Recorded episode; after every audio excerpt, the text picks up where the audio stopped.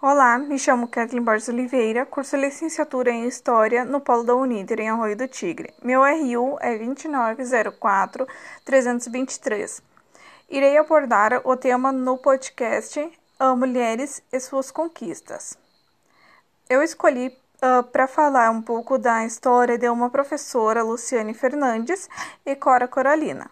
Bom, Cora Coralina uh, foi uma mulher poeta e inspiradora para muitas mulheres Cora publicou seu primeiro livro aos 76 anos, mesmo tendo somente estudado ao ensino fundamental.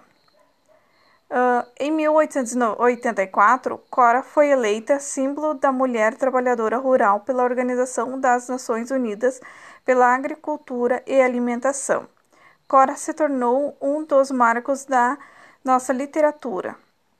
Iniciou sua carreira literária aos 14 anos, com o conto Tragédia na Roça, publicado no Anuário um, Histórico e Geográfico do Estado de Goiás. Casou-se com o advogado Cândido uh, e teve seis filhos. Após a morte da poeta, em 1985, amigos e parentes se reuniram e criaram a Associação da Casa de Cora Coralina, entidade de direito privado e sem fins lucrativos que mantém o Museu da Casa de Cora Coralina.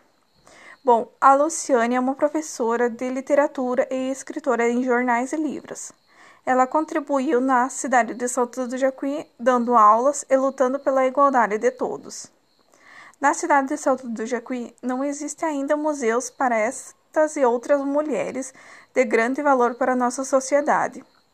Para preservar a história e memória dessas mulheres, deveria ser feito um pequeno gesto com, como uma livraria ou um espaço onde a sociedade poderia relatar as batalhas destas e outras mulheres importantes para si ou a sociedade.